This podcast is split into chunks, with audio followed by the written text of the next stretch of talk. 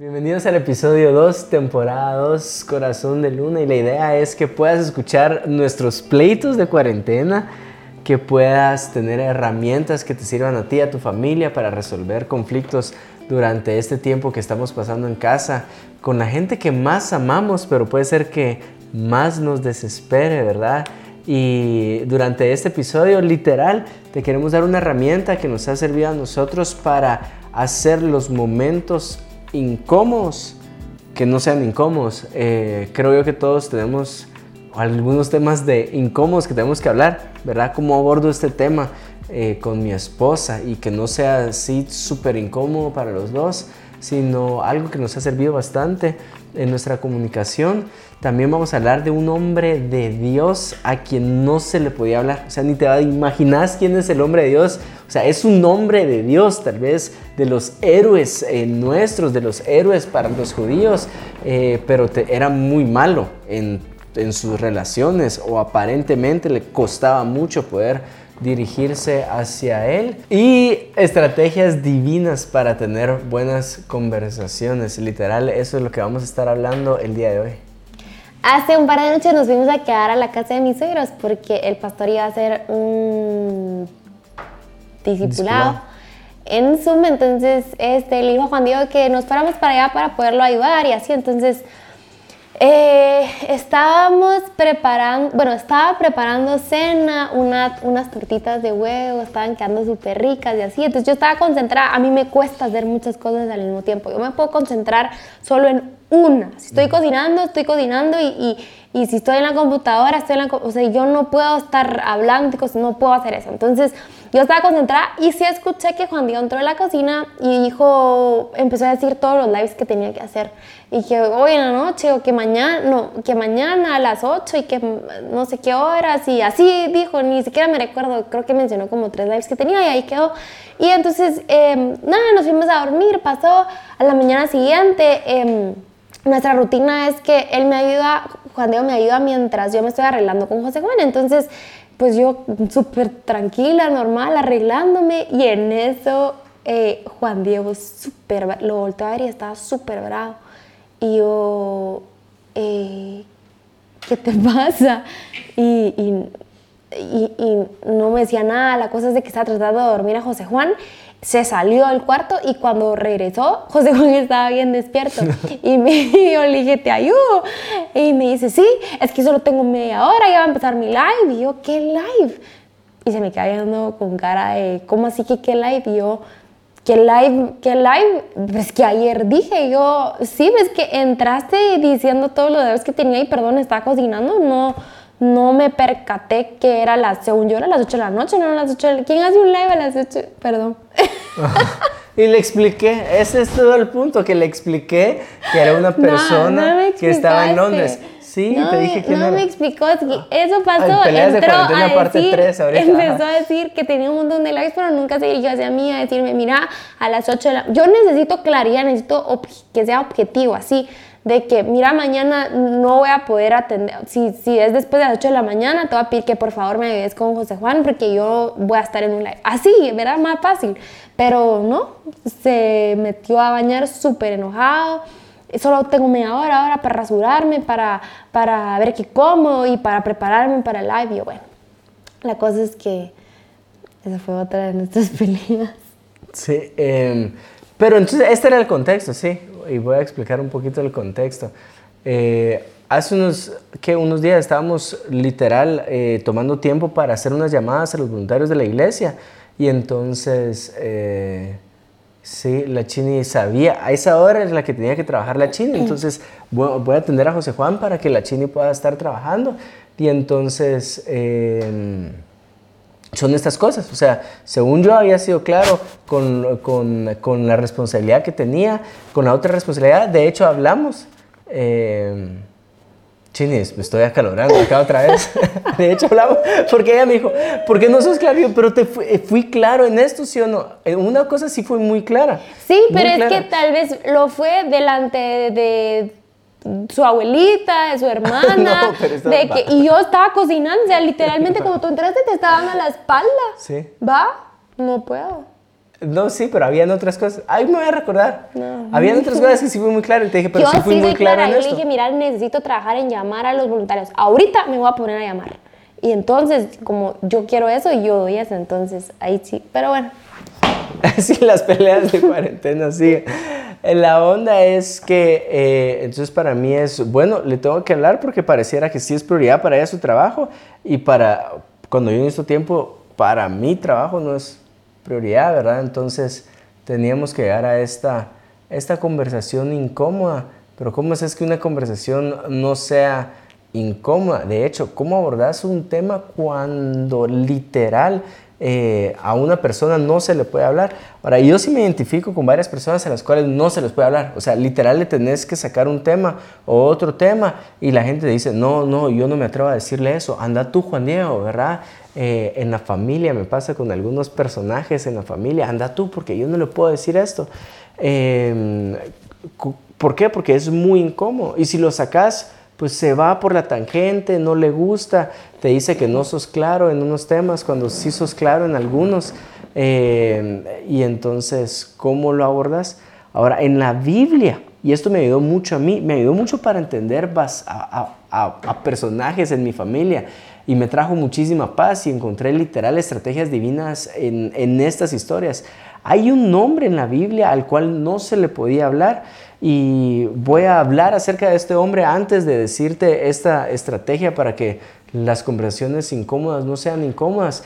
Y este hombre en la Biblia es David, literalmente a David. Hay dos casos muy claros que tema que le hablabas no se le podía hablar, entonces de parte de Dios necesitaban una estrategia divina para hablar estos temas delicados. Te, vamos a leer el primer versículo, está en 1 Samuel 12, del 1 al 5, y dice así, Jehová envió a Natán, a David, y viniendo a él le dijo, había dos hombres en una ciudad, el, el uno rico y el otro pobre, o sea, estaba contando una historia, y dice, el rico tenía numerosas ovejas y vacas, pero el pobre no tenía más que una sola corderita que él había comprado y criado y que había crecido con él y con sus hijos juntamente comiendo de su bocado y bebiendo de su vaso y durmiendo en su seno y la tenía como a una hija. Y vino uno de camino al hombre rico, y éste no quiso tomar de sus ovejas y de sus vacas para guisar para el caminante que había venido a él, sino que tomó la oveja de aquel hombre pobre y la preparó para aquel que había venido a él. Entonces se encendió el furor de David en gran manera contra aquel hombre y dijo a Natán. Sí, literal, el, el contexto es el siguiente. David había cometido un pecado con Betsabé, uh -huh. ¿sí? había mandado a matar a su esposo. ¿Y quién lo iba a reprender? ¿Quién iba a reprender a David? ¿Quién iba a sacar ese tema eh, sin que David lo mandara a matar también a él? Si ya vimos que mató a un hombre. Entonces, de hecho, el profeta ni siquiera se lo comunicó de una forma directa. Tuvo que tener una estrategia divina de parte de Dios para decir, bueno, ¿cómo abordo este tema? Señor, dame la sabiduría para abordar este tema y que reaccione el rey David. Eh, lo mismo pasa con nosotros muchas veces. No sabes cómo abordar ese tema, ¿verdad? Eh, tal vez ahorita en cuarentena te diste cuenta que estabas viviendo una infidelidad. O, y, y, perdón si abordo esos temas, pero son temas tan reales. Uh -huh. eh, hay parejas que se enteraron en esta cuarentena que tal vez tenía una adicción eh, de inmoralidad sexual su pareja, es decir, está atado a la pornografía y como están encerrados en una casa se dio cuenta de esta inmoralidad sexual y es cómo le abordo este tema que me di cuenta sin que esta persona me niegue uh -huh. lo que yo a, acabo eh, de ver. Señor, dame una estrategia. Y se vale orar así. Dios, dame una estrategia. A Natán le dio una historia para poder hablar con David. Entonces David no elevó sus barreras, no sacó las uñas, eh, no le tiró ripio de regreso, no lo atacó de regreso. Reaccionó. Y cuando David reaccionó, el profeta le dijo, ese sos tú.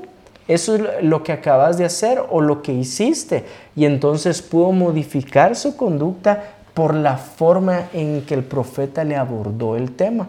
Pero más adelante David vuelve a encerrarse, eh, vuelve a acostarle o alrededor, la gente que está alrededor de él, le, les cuesta sacar estos temas. Y en 2 Samuel 14.1 dice así, Joab se dio cuenta de que el rey extrañaba mucho a Absalón. Y otra vez, una estrategia divina, así que mandó a traer de Tecoa una mujer muy astuta y le dijo, quiero que te vistas como que si estuvieras de luto por la muerte de un hijo. Luego quiero que te presentes ante el rey y que le digas exactamente lo que voy a decirte. Joab le dijo entonces a la mujer lo que debía decir y ella se fue a ver al rey. Ahí en la, en la palabra de Dios tenés la historia completa, pero quiero, quiero hacer énfasis en esto antes de pasar a la herramienta de cómo hacer que el momento incómodo no sea incómodo para abordar esos temas. Otra vez, ahora no es un profeta quien tiene que hablar con David, es un sirviente o su siervo que tiene que hablar con David, pero no sabía cómo. Y entonces tuvo la, estrategia, o sea, Absalón estaba fuera porque mató a un hermano que había violado a una hermana. O sea, si crees que tu casa está siendo caótica en esta cuarentena, Creo yo que no hemos vivido eso. Y como lo exilió y lo extrañaba mucho, ¿por qué no lo trae de regreso? Y se le ocurrió esta historia. Al final sí hay una estrategia divina que se conforman de dos, de dos cosas.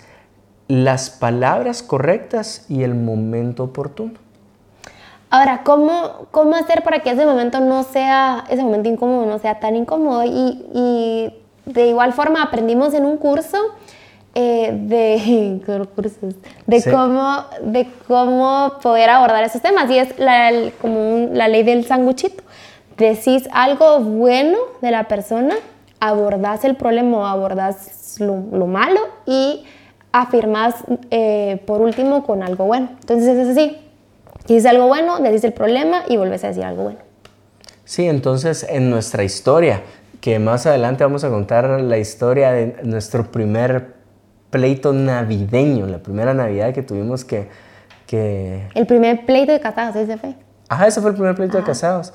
Eh, me salía al sillón. pero antes de ir ahí, eh, estábamos em, con, este, con este caso, ¿cómo, cómo sería algo bueno eh, lo que querés componer y algo bueno? Entonces yo le diría, mi amor, eh, muchas gracias, ¿verdad? Porque siempre me estás atendiendo a mí, nunca me hace falta atención, siempre estás atendiendo a José Juan, tampoco le ha hecho falta atención, entonces la acabo de validar con algo bueno, pero quiero decirte algo.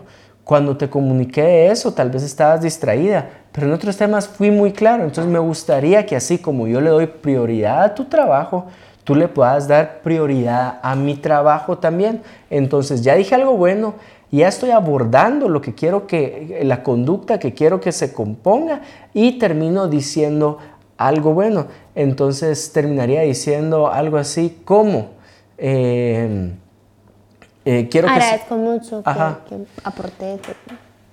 Sí, eh, sé que tal vez estabas distraída en ese momento y, y puedo contar contigo porque me he dado cuenta que siempre que necesito contar de ti, me has apoyado, has creído en todos mis proyectos, eh, me has respaldado, me has celebrado. Entonces ya dije algo bueno, ¿verdad? En medio es lo que quiero componer y termino diciendo algo bueno y volviéndolo a afirmar. Entonces algo así se miraría en el ejemplo si tengo que abordar ese tema con Melissa. Em, ¿Por qué? Porque eh, si uno no lo habla, uno puede cometer el error de asumir.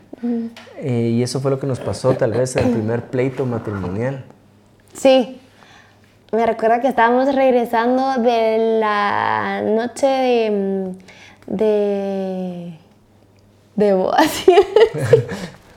la noche de la noche, la, la, sí, la noche, el 24 de diciembre. Ajá, Nochebuena. Nochebuena, Nochebuena.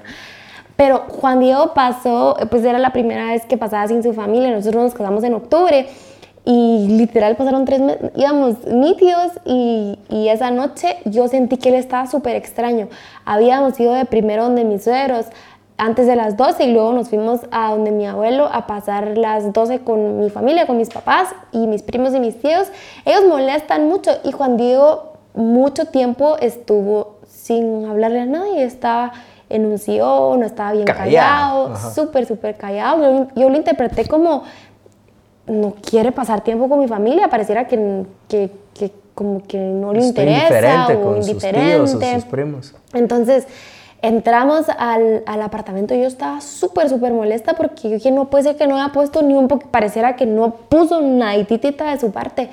Y mm, entonces soy muy mala para, de verdad, yo perdono bien rápido y se me olvida. Entonces, realmente no me recuerdo tanto, solo me recuerdo que él se salió o yo me salí al sillón porque yo estaba súper enojada, como que no puedo creer que... Y se lo, y se lo dije, no, no, no sé por qué no, no pusiste tu parte, pareciera que no te importó. Y, y Juan Dios salió pues yo solo estaba esperando que se me pasara. No sé, no, obviamente no tenía pensado salir, eh, dormirme en el sillón, solo quería como que esperar a que se me pasara. Y Juan Dios salió y me dijo, bueno, ¿vas a irte a dormir o no? Te amo mucho. La cosa es que, no sé, la cosa es de que ahí le pude decir como, ahí lo pudimos solucionar en, en esa madrugada, y era, ¿sabes? Era como a las 3 de la mañana, qué sé yo. Y mm, y al final de cuentas asumí, asumí que él estaba molesto, pero después me lo dijo y mira, es la primera vez que paso sin mi familia y, y, pues obviamente me sentí raro, sentí extraño, sobre todo que ellos la pasaban solo los seis, los no sé cuántos, los qué. Solo como que la, el núcleo de la familia y, y, ir a una Navidad donde había muchísima gente fue como abrumador. Entonces, obviamente ahí lo entendí y y dejé de asumir, ¿verdad? Dejé... Hay un consejo que recibimos y es ayúdame a entender, utilizar eso. Y después de darte este consejo, eh, pues terminar orando como en todos los episodios, pero es si tú no comprendes algo como esa Navidad, eh, es ayúdame a entender ¿Por qué te vi indiferente en la noche? Ayúdame a entender por qué no estabas participativo o no le estabas hablando a mis tíos o mis primos. Entonces, solo con poner ayúdame a entender, eh, haces que la conversación fluya, ¿verdad? Entonces, es algo que puedes aplicar tú si estás molesto en esta cuarentena con con alguien en la casa es ayúdame a entender por qué no salís de tu cuarto y convivís con todos los demás que estamos jugando o viendo una serie. Ayúdame a entender eh, por qué te molestó cuando estabas haciendo X o, o Y cosa. Ayúdame a entender, te va a servir bastante. Y primero Dios, estos dos, estos varios, pues varios consejos que dimos en este episodio te ayuden a ti, pero sabemos que lo más importante que podemos hacer por ti y por tus relaciones es orar y bendecirte. Sí, así que cierra tus ojos y te sientes cómodo y vamos a orar. Dios, te doy gracias por cada persona que nos está escuchando en este episodio, Padre. Yo te pido que podamos ser sabios en usar las palabras correctas, de buscar el momento oportuno, Dios. Te pido que mm, podamos aprender de estas, simple, de estas simples cosas, Padre, y, y yo sé que en, estos momentos nuestras relaciones, y quiero, quiero creer eso, nuestras relaciones van a mejorar. En el nombre de Jesús. Amén. Amén.